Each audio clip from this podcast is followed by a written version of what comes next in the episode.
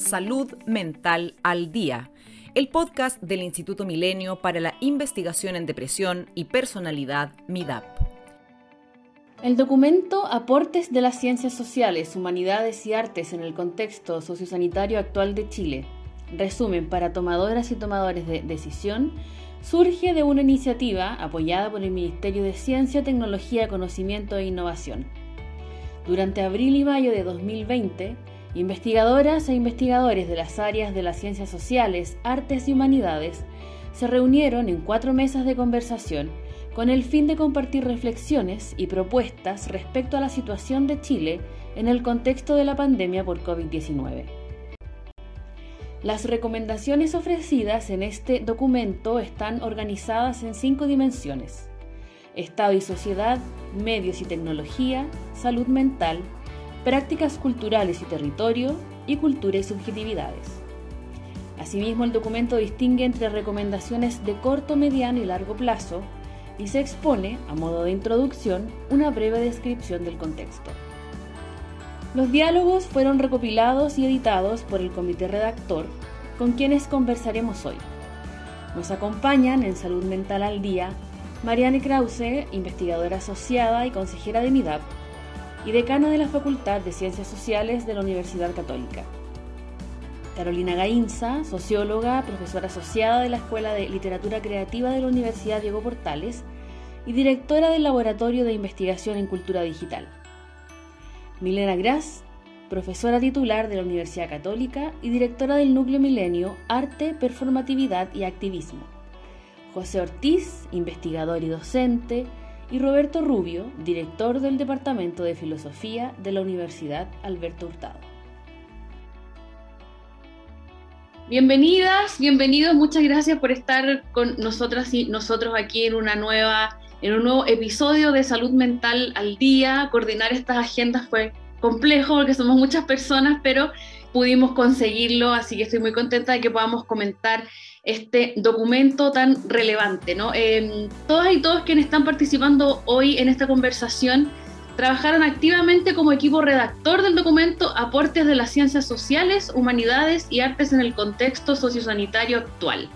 Este es un documento que está disponible desde hace algunas semanas, de hecho pueden bajarlo en midap.org, em, pero que se comenzó a trabajar el año pasado, entre abril y mayo, cuando recién comenzaba la pandemia, estábamos pasando por unos meses de mucha incertidumbre, nadie sabía muy bien cómo iba a continuar esto, ¿no? Así que la primera pregunta quería comenzar, ¿cómo surgió este documento y cuál es el proceso, cuál fue el proceso para desarrollarlo? Porque además trabajaron muchísimas personas en él de una o de, de otra forma. Muchas gracias, Carola. Muchas gracias por la invitación y también por la pregunta sobre nuestro proceso histórico, a un año y medio ya del inicio. Mira, esto partió con una idea que, era, que, que, nació en el Ministerio de Ciencia, específicamente la subsecretaria del Ministerio de Ciencia, Carolina Torrealba, inicialmente me planteó en una conversación, porque yo además participo desde el ministerio, en el consejo, entonces tengo alguna historia previa, digamos, pero ella me planteó a mí que tenían mucho interés en desarrollar unas mesas de conversación como para recoger el aporte de distintas disciplinas, pero dentro del marco, como tú decías, de ciencias sociales, humanidades y artes. Y me dijo también que habían, le habían mencionado esto mismo a Carolina Gainza, que está acá con, con nosotros, y entonces em, yo, o sea, me subí al carro, por decirlo así, digamos coloquialmente. Me gustó mucho la idea de recoger los pareceres, las opiniones de distintos colegas de estas disciplinas. Me pareció que en Chile en ese momento, sobre todo en relación a la pandemia, porque esto era contexto de pandemia, eh, las ciencias sociales, humanidades y arte estaban muy invisibilizadas, entonces que nos invitaran a hacer un aporte me pareció sumamente relevante. Por ahí partió en el camino, bueno, siempre tuvimos el apoyo de parte del Ministerio de Ciencia, el mismo ministro interactuó mucho con nosotros respecto de estas temáticas.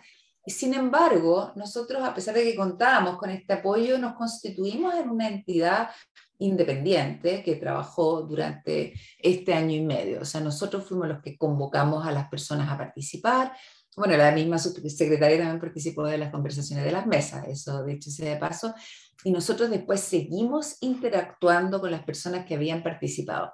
Generamos eh, tres documentos o un documento con tres partes en un inicio, reflexiones sobre, este, sobre el contexto de la pandemia y su impacto desde eh, cinco ámbitos, y después podemos entrar en ese detalle. Em, analizamos también en las mesas y en la interacción posterior propuestas de investigación y propuestas de acción. Y este documento, el que ahora hace muy poquito lanzamos, es el documento de propuesta de acción. Pero para llegar a este, que entonces era como una parte de las tres que teníamos al inicio, nosotros volvimos eh, a los participantes originales de las mesas y además ampliamos el grupo de personas e instancias que participaron. Entonces extendimos una invitación muy amplia a centros, a sociedades científicas y a personas que conocíamos y sabíamos que eran activas en este ámbito para recoger sus opiniones en esta versión eh, más em, actualizada o más desarrollada de las acciones, de la parte de acción. Así que no sé si mis colegas acá quisieran agregar algo a nuestro, nuestra historia, ¿sí? Carolina Gainza. Sí, básicamente que también yo creo que un hito importante de esto fue eh, cuando teníamos estos tres primeros documentos que se publicaron más o menos como en, septiembre del año pasado. Em, estos documentos fueron presentados en la mesa social en octubre del 2019. Entonces, y, a partir de eso se siguió también el trabajo, como mencionaba Mariane, con investigadores, grupos de investigación, etcétera, para llegar a lo que tenemos ahora. Sí. Sí, ese fue un hito muy importante del trabajo, que el mismo ministro de Ciencia que estaba participando en la mesa social, cuando presentamos esta versión del documento de las acciones, eh, nos invitó a presentarlo a todos los integrantes de la mesa y fue, fue muy bien recibido. Sobre eso quería preguntarles, porque en el, en el mismo texto se comenta que se compartió con, eh, por ejemplo, colegios profesionales, con distintas organizaciones. ¿Cómo fue ese trabajo y cómo fue el feedback? Porque supongo yo, o puedo imaginar que incluso a muchas de ellas quizás nunca nadie les había consultado sobre estos grandes temas país. Mira, esa parte ya no la hicimos con reuniones, eso lo hicimos eh, vía carta, vía mail, creamos un, un, Gmail propio, digamos, de esta iniciativa y fuimos recogiendo opiniones y nos llegaron con bastante diversidad, o sea, desde cosas muy puntuales como ustedes debieran incluir además X medida ¿no? en el documento, hasta planteamientos eh, absolutamente generales y muy importantes sobre ciertos cambios que deberíamos tener en el país, en, en salud mental o en políticas que digan, dicen relación con lo cultural y así sucesivamente. No voy a agregar que eso, quienes participaron en este proceso que, que bien describió Mariane, eh, están eh, mencionados y consignados en el documento. Eh, en un pie de página, eh, tanto los que participaron en el primer proceso en el cual llegamos a estos tres documentos de septiembre y luego en este documento que, eh, del cual estamos hablando ahora, que es principalmente con acciones, también están consignados todos los que participaron con comentarios de distinto tipo, como mencionaba Mariana. Este documento se, se divide en, en, cinco grandes ámbitos. Estos ámbitos fueron propuestos por ustedes, fueron entregados como un, como un pie inicial? No, fueron, fue parte de la sistematización de la información que hicimos. O sea, no fueron propuestos a priori. Las conversaciones eran muy libres, tenían que ver con los aportes de estas distintas disciplinas en, en este contexto de la pandemia y nosotros luego, eh, al sistematizar la información, agrupamos estos contenidos en estas cinco grandes dimensiones que además fueron las hicimos coincidir, ahí también hubo una intención con las experticias representadas en este grupo que estamos reunidos acá. O sea, cada uno de nosotros representa con su propia disciplina una de estas dimensiones también. Pero somos un pequeño grupo interdisciplinario. En la primera dimensión de Estado y sociedad, una de las recomendaciones que hacen es mejorar las comunicaciones y establecer un modo más participativo para la toma de decisiones y la difusión de información relevante. Para llegar a estas eh, recomendaciones, ustedes tuvieron que hacer primero una especie como de, no sé, mapeo, diagnóstico. ¿Cuál es el diagnóstico que hicieron con respecto a la participación social, que además está tan en boga hoy? Bueno, eh, mi nombre es José Ortiz y yo fui la persona que estuvo viendo más cercanamente, con, mayor cercanía, el tema eh, de Estado de sociedad, de, la dimensión de Estado de sociedad. Respecto a la pregunta, primero eh, es importante aclarar de que no, no, fuimos nosotros los que hicimos el, el, diagnóstico, sino que sistematizamos las opiniones de, los, de las personas que, que, que participaron en, en el proceso que sí son expertos en esta área y que sí, de alguna manera u otra, hicieron eh, algún levantamiento de información. Eh, dicho, dicho eso, eh, lo que pudimos tomar de, de, las observaciones que hicieron las personas que participaron es que efectivamente se veía que el, el, el proceso o cómo se estaba abordando el, todo la, la las dimensiones o, las acciones que se tomaban en relación a la pandemia eran muy de arriba hacia abajo sin considerar el, eh, dimensiones como más eh, de base, territoriales, eh, a todo nivel, o sea, grupos, organizaciones, barrios, comunidades, etc. y al no considerar esos niveles, se, estaba se estaban tomando decisiones que no necesariamente eran las más acertadas. Eh, y por eso también es importante como mejorar los canales de, comunicación. En esta primera dimensión también se identifican ciertas poblaciones vulnerables. ¿Quiénes son y por qué se considera que estos grupos requieren mayor cuidado? Bueno, los grupos eh, desde, desde, diferentes perspectivas o de, diferentes personas mencionaban eh, que habían distintos grupos que eran vulnerables y entre ellos mencionaron principalmente a los ancianos, que además de vivir en general en una situación de precariedad eh, socioeconómica, también era, era más probable que, que sufrieran eh, peor el, posible contagio. Eh, también trabajadores informales, mujeres trabajadoras en el ámbito del, cuidado y de la limpieza, poblaciones migrantes, poblaciones en extrema pobreza, en situación de calle y carcelaria. Básicamente lo que comparten todos estos grupos es la, precariedad. Eh, en, diferentes dimensiones, pero principalmente el punto es que son, las, son personas que tienen un, menor colchón de, de, apoyo de redes sociales a la hora de perder el trabajo, de de, vivir en un entorno donde era más probable contagiarse, eh, eh, por, nombrar algunas de estas como situaciones de contexto. Sí, sobre este mismo tema me gustaría consultarle a Mariane porque también es algo que hemos conversado, ¿no? A propósito del trabajo que hace, que hace el instituto eh, sobre estos grupos que también lo han pasado bastante mal con respecto a la salud mental. ¿Qué podríamos agregar ahí con respecto a eso?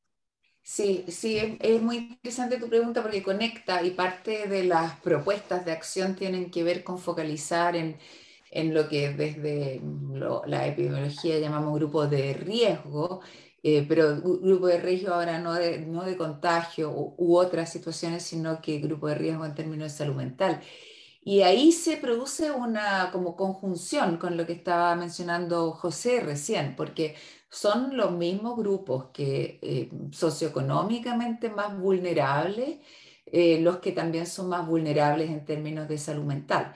Entonces, eso, eso es muy importante tener en cuenta. Hay muchísimos estudios, desde el año pasado hasta ahora se han realizado muchos estudios longitudinales también eh, para evaluar el impacto de la pandemia en la salud mental y muestran una y otra vez, digamos, la importancia de estas condiciones externas, adversas, que tienen que ver con condiciones económicas, como yo decía, con desempleo, o sea, claramente tienen mucho más problemas de salud mental a las personas que han perdido su empleo o, vienen, digamos, sin empleo de antes.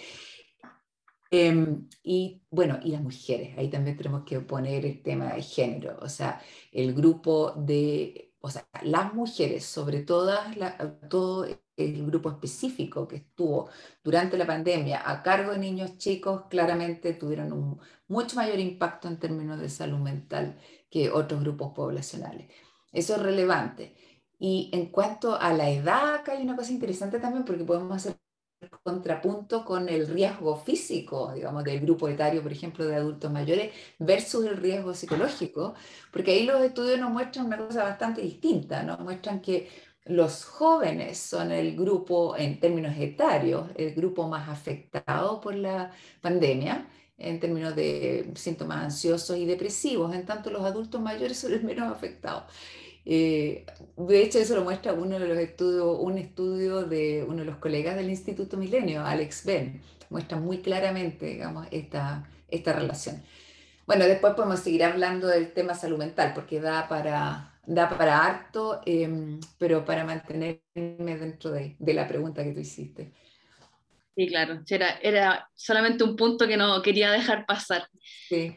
Eh, algo que también hemos visto durante estos últimos dos años o año y medio es el uso amplificado de la tecnología, el teletrabajo, las clases online, eh, que nos han afectado de distintas formas.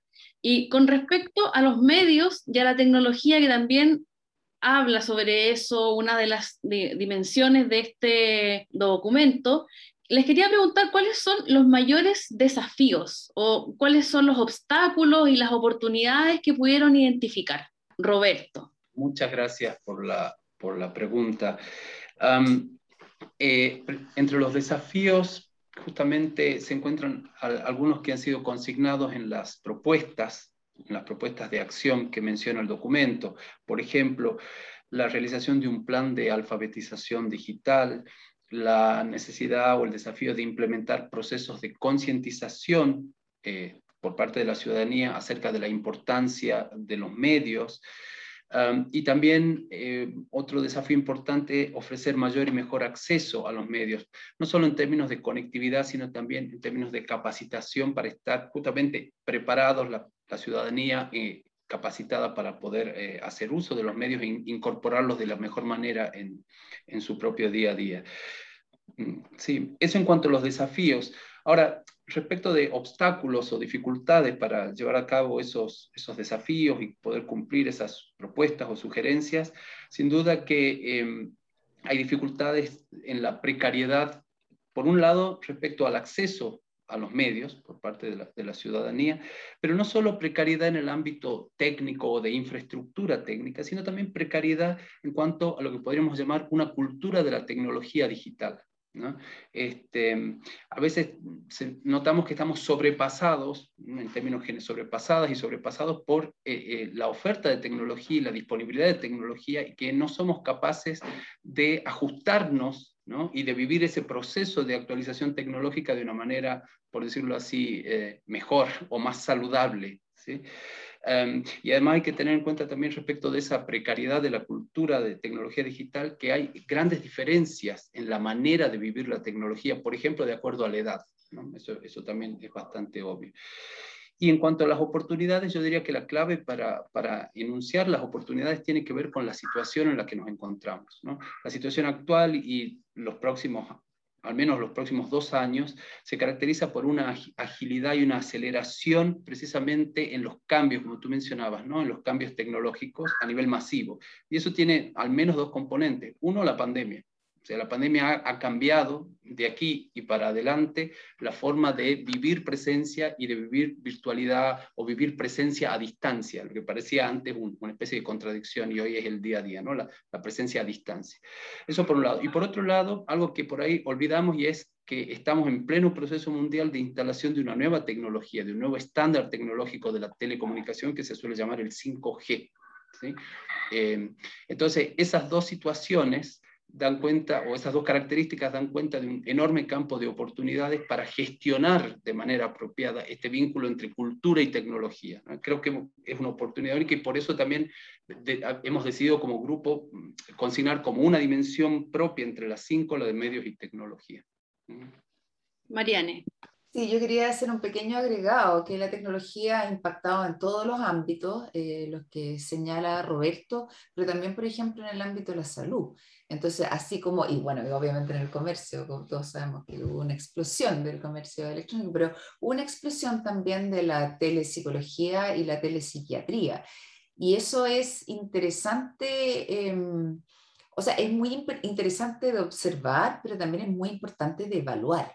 Entonces, claro, un desafío que tenemos para adelante es, em, y de hecho, bueno, ha, habido varios trabajos en esa línea, pero es ir viendo hasta qué punto em, estos dispositivos, ¿no es cierto?, de telepsicología, por ejemplo, pueden en verdad complementar tratamientos habituales y así podemos ayudar a derribar ciertas barreras geográficas y otras barreras de acceso, ¿no? Quería hacer ese pequeño alcance. Ahora, una de las recomendaciones también eh, en este ámbito tiene relación con realizar un diagnóstico crítico y seguimiento del impacto de la comunicación digital en los procesos de información de la ciudadanía y representación política. Y estamos en un tremendo momento eh, para Chile, ¿no? Por una parte está trabajando la convención constituyente de lleno y por otro lado estamos a puertas de elecciones presidenciales y parlamentarias. ¿Cómo se ve el escenario actual, medio post-pandémico, ojalá que sea post, eh, con respecto al impacto de la comunicación digital en la ciudadanía?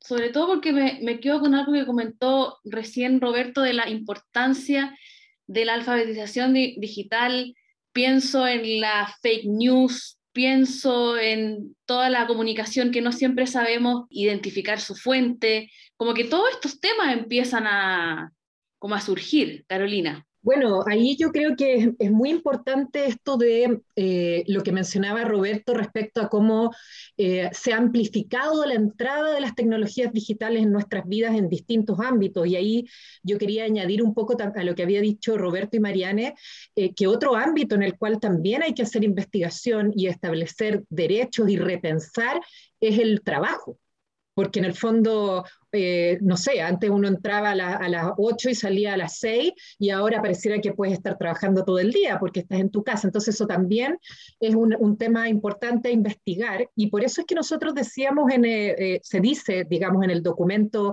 en el cual nosotros trabajamos como comité editor, es que es importante ir realizando, y ahí es el rol de la investigación en estas áreas, ¿no? Ir realizando un diagnóstico crítico y un seguimiento de cuál es el impacto que tiene la comunicación en, lo, en, los procesos de, la, de información y de representación política. Y justamente como tú dices, Carola, eh, hoy día estamos en un momento crucial para pensar no solo las políticas públicas, digamos, en ese sentido, Roberto ya mencionó varios aspectos en los cuales que se plantean en el documento, sino también cuáles son los derechos que están detrás y que van a informar las políticas públicas. Es decir, por ejemplo, el, el, derecho a la, a, la, a la, privacidad, el derecho a la protección de los datos personales, que eso de alguna manera está en pañales, no ha sido discutido en profundidad en Chile y el espacio de la Convención Constitucional es un espacio para hacerlo. Eh, el derecho al acceso a las tecnologías, eh, el derecho a acceso a una conexión de calidad, digamos. Y una de las razones por las cuales se aprobó esta comisión que fue recientemente aprobada que se llama Comisión de Sistemas de Conocimiento, Cultura, Arte y Patrimonio, creo que también eh, incluye la tecnología en el nombre, es que era un nombre muy largo, así que no me acuerdo bien cómo se llama, pero eh, una de, las misiones o de, las tareas que va a tener esta comisión es justamente eh, establecer cuáles son esos derechos. y ahí es donde la investigación que se realiza en eh, temas digitales y de tecnología en ciencias sociales, artes y humanidades es fundamental para informar y establecer diagnósticos en los cuales estos derechos y estas políticas que se van a derivar de estos derechos eh, eh, se, van a, digamos, de dónde, de dónde van a, provenir. y, y eso, eso, es una cuestión súper importante, especialmente porque hoy día, por ejemplo, se está discutiendo un proyecto de ley que regula las redes sociales. Y ha habido muy poca discusión en relación con eso desde, desde la academia, desde las organizaciones, o sea, no es que no haya discusión, o sea, y hay investigación, y hay organizaciones civiles que, eh, de la sociedad civil que se ha, preocupado de ese tema. El punto es que eh, esa información no llega cuando se, está discutiendo, se están discutiendo estos proyectos de ley y hay mucha aprensión en relación con este proyecto de ley, por ejemplo, en relación con la libertad de expresión, el cómo se van a regular estas esta plataformas, eh, qué derechos se van a considerar ahí. Entonces, yo creo que ahí es importante tomar, eh, la, eh, tomar en cuenta la opinión de, de, de, quienes estamos haciendo investigación en estas áreas.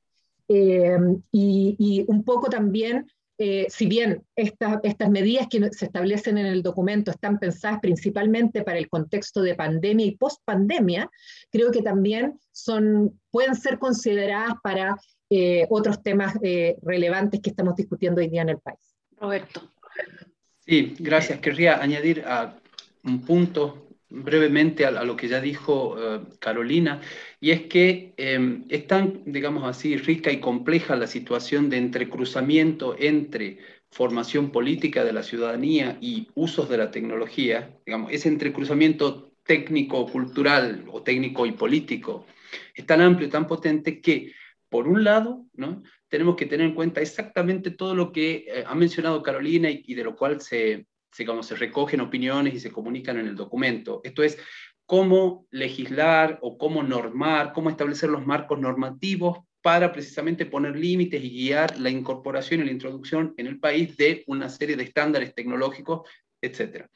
Ahora, por otro lado, también hay que ver, y este es mi pequeño añadido, también me sumo a lo que dijo Carolina, y tener en cuenta además las posibilidades en la investigación desde el área tecnológica, pero en trabajo conjunto, mancomunado con las áreas de ciencias sociales, artes, humanidades. Por ejemplo, estoy pensando en desarrollos de plataformas que incentiven la participación ciudadana o que mejoren la calidad de la distribución de la información o que concienticen a la, población y a la ciudadanía respecto con lo que tú decías, Carola, de las fake news, etc. Es decir, hay un, un gran ámbito de trabajo conjunto entre gente que proviene de la ciencia, la tecnología, digamos, de las ciencias exactas y de la tecnología, pero junto con gente que viene de humanidades, eh, de investigación en artes, etc. Y, creo un énfasis que se ve en el, documento también. Mariane. Sí, yo quería hacer un pequeño agregado eh, también en la línea de las tecnologías de comunicación y lo que fue pasando, digamos, con el, teletrabajo, o sea que la mayoría nos dedicamos al teletrabajo porque no teníamos otra alternativa, porque estábamos eh, en situación de confinamiento.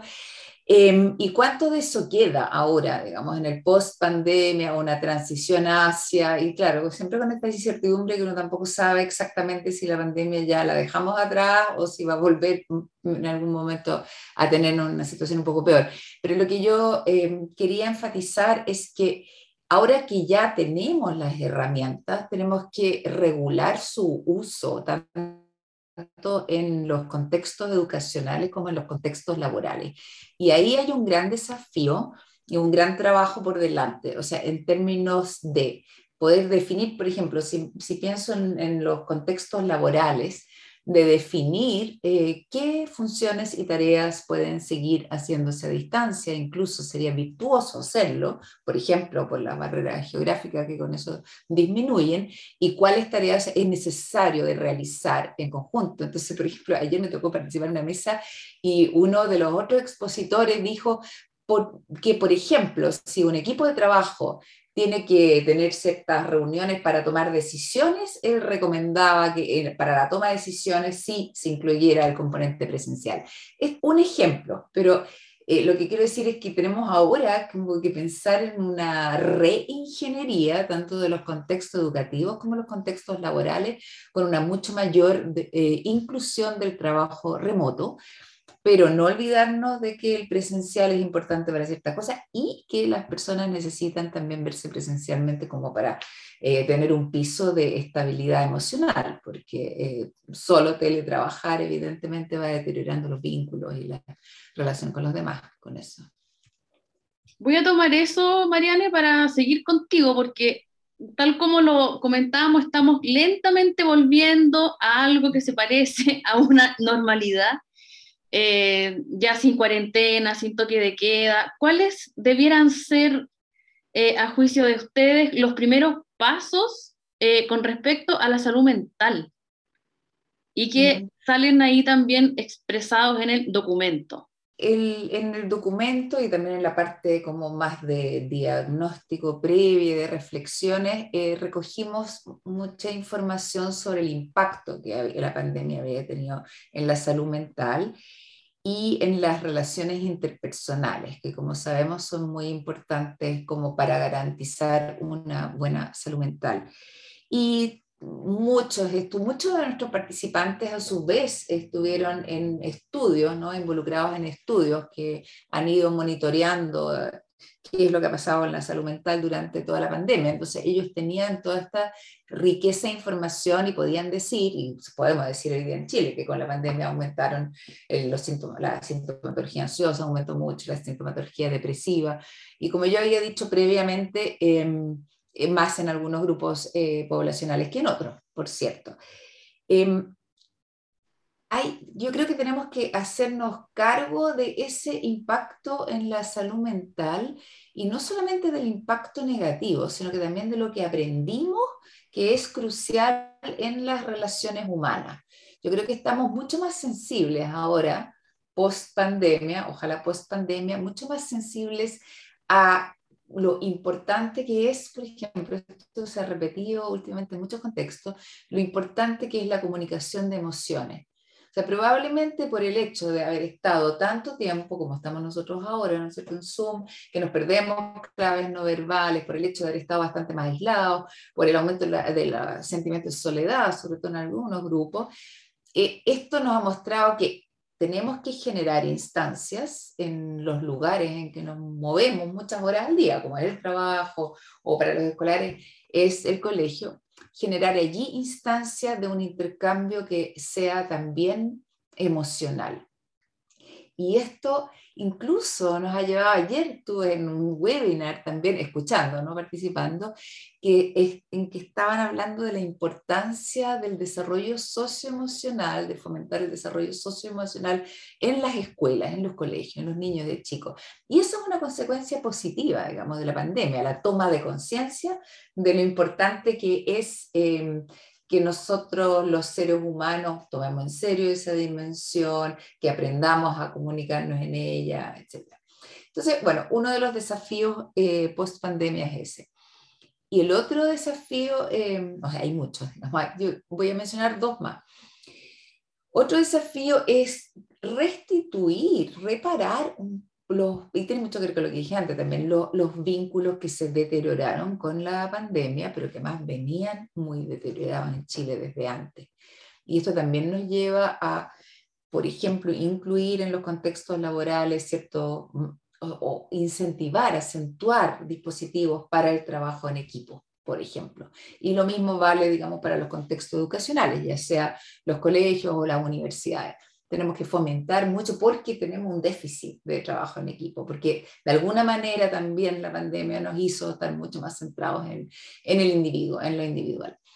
Esa es una cosa. Y lo otro, que tiene que ver con la pandemia, pero es, es un problema de arrastre eh, en Chile, es la, la desconfianza y la incertidumbre.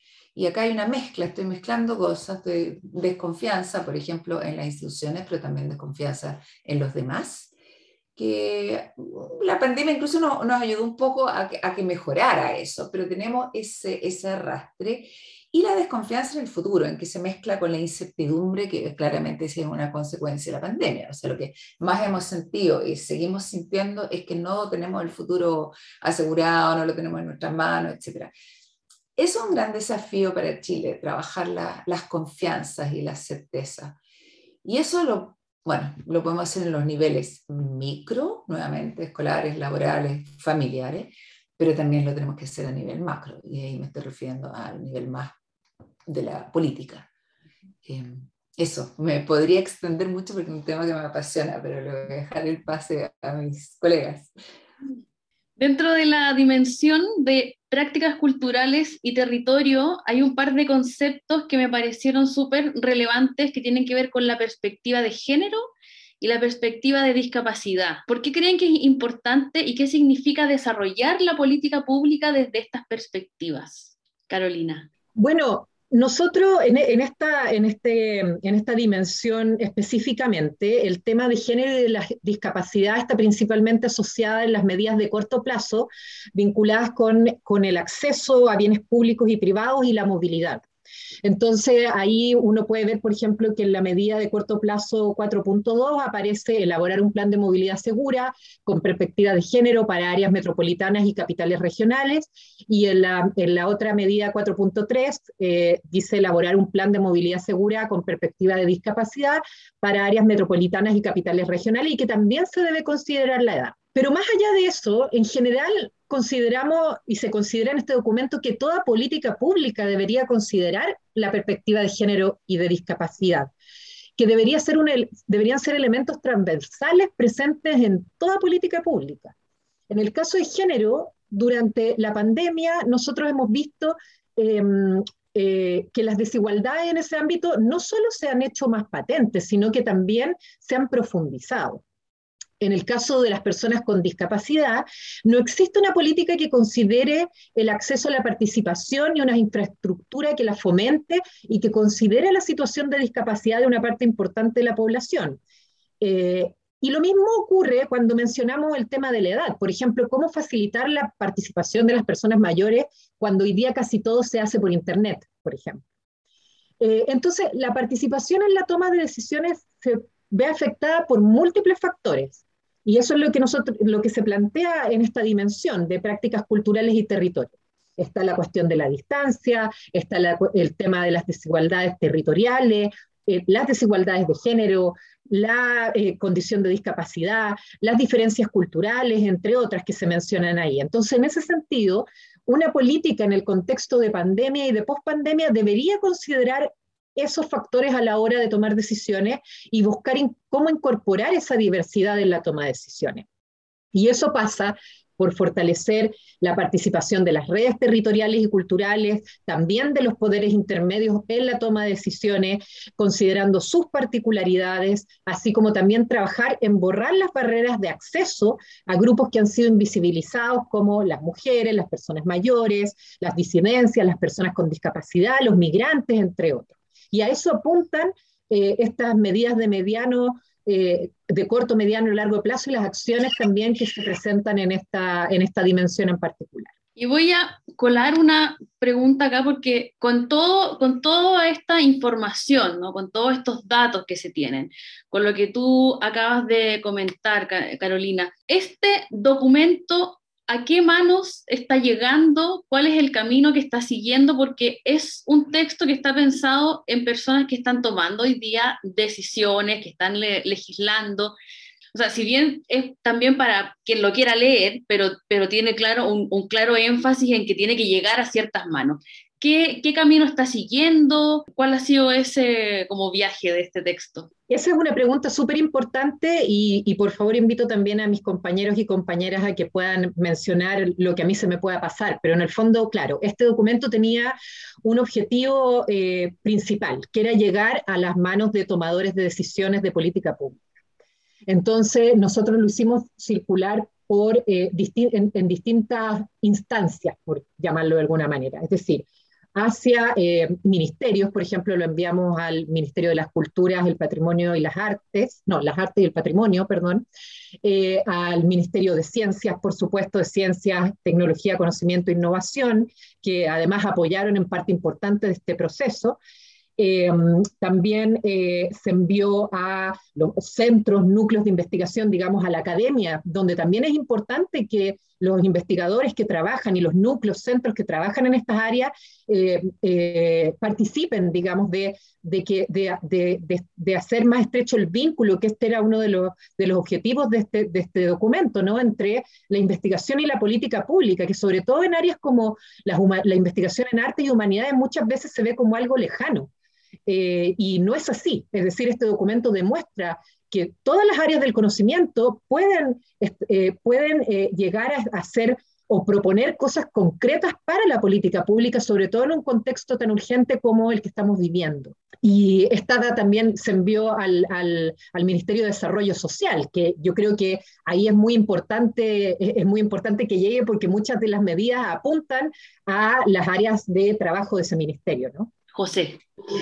Quería complementar que, eh, claro, eh, todo lo que dice eh, Carola se, hizo, se hizo la devolución en general, o sea, le, enviamos el documento a todas las personas que habían participado también del proceso y tomando un poco lo que decía Carola antes, también hay, como hay medidas de largo plazo que tienen como una mirada de un horizonte mucho más largo, también nos ha interesado como compartir esto con la, con, con la gente que participa en la Convención Constitucional, porque hay medidas como que son que, que, plantean de cierta manera como un cambio estructural. Entonces ese también es uno de los... Eh, eh, es, una, es algo que, que todavía no, no, no, hemos podido, porque no es, no es, tan fácil centralizar la información para poder enviarla, pero es un, un desafío que tenemos.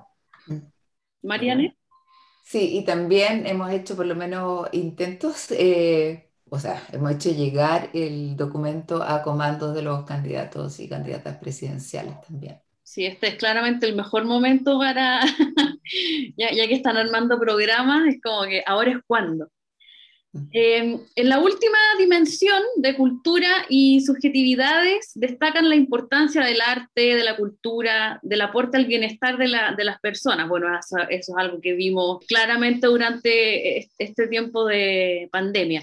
Y me gustaría profundizar en este tema considerando además que el rubro de los y las trabajadoras de las artes y de la cultura fue un sector tremendamente golpeado por la pandemia, por el cierre de los espacios presenciales. Eh, muchas y muchos también acusaron sentirse abandonado por, parte del Estado. Eh, ¿Cómo conversan en este Chile post pandemia estos, estos eh, dos hechos, ¿no? ¿Y cuáles son las acciones que proponen, Milena? Muchas gracias, Carola. Eh, nosotros proponemos dentro de las acciones a largo plazo un hacerse cargo de esta vulnerabilidad que eh, tienen los trabajadores y las trabajadoras de, las artes y la cultura en el país. Eh, se ha podido recuperar un poquito a través de la apertura de los teatros, eh, lo presencial, eh, pero hay una, eh, una, situación que es bien delicada, que lo, mencionaba eh, Mariana en algún punto, respecto del, deterioro que han sufrido ciertas relaciones, el deterioro que se ha producido en estos en estos dos años en personas que probablemente no van a volver a trabajar en arte y cultura porque ya quedaron tan fuera del sistema que se tuvieron que reinventar, eh, que hace pensar en una recuperación que es de bastante largo plazo y que eh, en, esa, en esa recuperación tiene dos elementos que se retroalimentan muy fuertemente y que tienen que ver, por un lado, con lo que tú decías del, de la conciencia que tenemos del bienestar y la importancia que produce el acceso eh, al arte y la cultura, tanto en, en, la experiencia estética individual como en, en, la generación de vínculos sociales. Hemos estado conversando, hablamos incluso con, con el ministro otra vez, de cómo el alivio que produce entrar a un teatro con otras personas, independiente de cuál sea el espectáculo que uno vea, ¿no? Es como recuperar una experiencia colectiva que, es muy fundamental. Eh, pero esa conciencia que tiene que ver con la validación del lugar que ocupan las artes y la cultura en nuestro bienestar integral, en eh, la posibilidad que tienen estos espacios de generar conocimientos específicos, etcétera, que, que es una validación en general del campo, tiene que ir al mismo tiempo con una traducción de esa validación en términos del apoyo del Estado eh, y del apoyo de la empresa privada, también no solo del Estado, a, otro sector que es muy precario. Como tú preguntabas antes respecto de los grupos de riesgo, los grupos eh, que nosotros identificábamos como más expuestos en la situación de pandemia, eh, lo que se ha visto y que se ha discutido mucho es que son los grupos que siempre han estado en situación de mayor desprotección los que más han sufrido con las artes y la cultura, también por la precariedad histórica que tienen en nuestro, país, han sido una de las industrias, si queremos llamarlas así, más golpeadas. Entonces, eh, las acciones provienen, yo te diría que fundamentalmente en, en, lo que tiene que ver con reconocer el valor de las artes y la cultura en nuestra sociedad hoy en día y acompañar al mismo tiempo eh, con medidas eh, económicas o de reconocimiento más claras. sin dejar, por otro lado, de, de, seguir aprovechando situaciones que se generaron, como el poder llegar a localidades a las cuales nunca habríamos podido llegar sin el uso de las tecnologías, que también es algo que mencionaba Mariana en relación con, con la atención psicológica o psiquiátrica, eh, o considerar en situaciones tan complejas como las que hemos estado viviendo las posibilidades de las artes eh, para elaborar lo que nos está pasando, los duelos, las situaciones traumáticas, o para facilitar simplemente conversaciones en torno a estos temas que son tan, tan difíciles. Bueno, estamos llegando ya al fin de esta conversación, pero me gustaría nada más si pudieran hacer algún último comentario, unas palabras al cierre, algo que quieran, no sé, destacar, que haya quedado fuera para que podamos ir ya cerrando este espacio. Quizás como rescatar eh, la idea original de, este proyecto, como darle mayor relevancia, que es que si bien en un comienzo fueron las ciencias naturales, en especial la, biología, la que tuvo un, impacto mucho más grande en la pandemia, sobre todo eh, para, el tema del, testeo que, que, empezaron a hacer laboratorios universitarios eh, y todo eso, eh, como que es, es, importante, yo creo, considerar como el, el, la perspectiva de las ciencias sociales y de las humanidades a la hora de enfrentar estos problemas sociales, porque no es solamente un, un, tema de economía y, y cálculo eh, de camas y, ventiladores mecánicos que existen, sino que también hay eh, toda una diversidad de, de, problemas sociales que tampoco son homogéneos, sino que, como lo hemos conversado ahorita acá, eh, son súper diferentes dependiendo de los grupos sociales. Que un mismo problema se manifiesta de muchas maneras diferentes dependiendo del grupo social y dependiendo de la región y del territorio donde estén. Eh, y, también la manera en que las personas entienden estos problemas, la manera en que ellos lo, lo viven eh, y cómo reaccionan frente a eso. Y, eso, al parecer, no, no, estuvo muy presente en, las definiciones de, de, política, de acciones eh, en la pandemia. Entonces, en el fondo, un llamado a considerar más, bueno, yo entiendo que, que nadie estaba preparado para esto, pero de todas maneras, es importante considerar la, toda esta mirada que desde las ciencias sociales, eh, arte incluso y, y, humanidades. Gracias, José Milena. Eh, gracias. Yo quería destacar también la metodología de trabajo que nos dimos, porque tiene que ver con la pregunta que tú hacías respecto de cómo se organizan los grupos, cómo se traspasa la información. Y, y el trabajo eh, si bien, como decía Mariane, tú, tiene un puntapié que es de, la, de Carolina Torreal, la, de la subsecretaria, eh, después de un trabajo muy autogestionado. Entonces creo que en ese sentido eh, se abre también una posibilidad cada vez mayor para que grupos de, expertos de distinto tipo, que tienen saberes específicos, conocimientos específicos, también puedan eh, generar estos insumos para la toma de decisiones o para el debate en términos generales.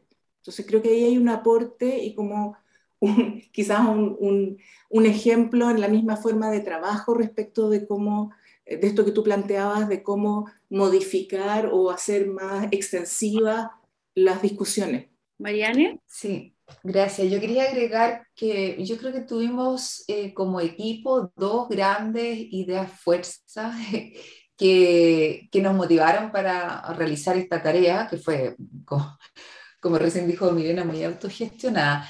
Y era, por una parte, tener la convicción de que era importante relevar eh, justamente estos ámbitos disciplinarios, o sea, relevar las ciencias sociales, las humanidades y las artes y su importancia en nuestra sociedad, ahora específicamente a propósito de la pandemia, pero la, la importancia en general. O sea, eso era uno de los grandes motivos.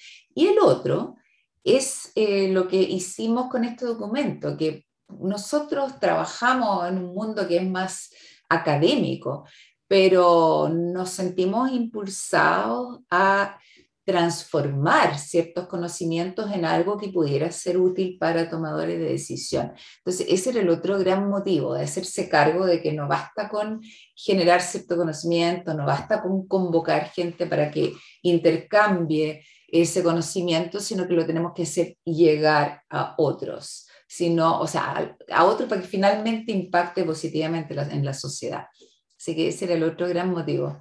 Gracias, Mariane. Carolina. Sí, yo quiero agregar a lo que han dicho mis compañeras y compañeros de, trabajo, que ha sido también, quiero destacar, muy agradable eh, trabajar con ustedes todo este tiempo. Creo que hicimos un, un, equipo importante editor y, y, me parece que eso es súper valioso. Y en el fondo que este documento tiene como, o sea, tenía, tiene un objetivo también de poner en valor eh, la investigación que se hace en ciencias sociales, artes y humanidades. Eh, como bien decía José, eh, cuando, aparece la pandemia y, nosotros empezamos a empujar porque diciendo aquí hay investigación instalada que puede ayudar a comprender o, y, atacar con medidas concretas ciertos problemas que están vinculados a lo social, a lo cultural, etcétera, y también como mirar el fenómeno desde una perspectiva multidimensional, porque claro, nosotros, por ejemplo, con los datos, al principio que era mucho, la pandemia tenía mucho que ver con lo económico, los datos y la parte sanitaria, ¿no? Y que uno no, y que quién puede negar que eso no es importante, fue muy importante. Pero, por ejemplo, a través de los datos nosotros podíamos ver cómo se movía la gente, pero no, necesariamente entender por qué se movían de esa manera cuáles eran los aspectos sociales, culturales que, por ejemplo, hacían que ciertos grupos de la población acataran las normas y otros no. Eh, o que en, en, cierta, en ciertas partes del territorio eh, rurales funcionaran ciertas cosas que, que en las ciudades no funcionaban y viceversa. O también incluso para comprender la resistencia a las vacunas. Eso no es, no es solamente una cuestión que se puede explicar eh, desde, la, desde un argumento simple de la ignorancia de la gente, sino que hay que comprender cuáles son los factores eh, culturales, sociales que influyen en que exista resistencia a las vacunas. Ahí puede ser falta de información, puede ser una cierta resistencia a la medicina occidental desde ciertas poblaciones, etc. Entonces me parece que em, el aporte que pueden hacer nuestras áreas no era una cuestión que, que se podía dejar, y eso de alguna manera lo demuestra el documento para la post-pandemia nuestras, nuestras áreas estuvieron presentes y podían aportar y pueden seguir aportando desde el inicio de la pandemia. Eh, y en ese sentido es que nosotros apostamos por una mirada multidimensional, multidisciplinaria eh, de los fenómenos, no solo el de pandemia, sino que, eh, por ejemplo, el del estallido social, o sea, todas las cosas que están pasando en el país, incluso la mirada del desarrollo. ¿Cómo entendemos el desarrollo? No se puede subordinar solo a lo económico. Así que eso me parece importante de, destacar también. Muchas gracias, Carolina.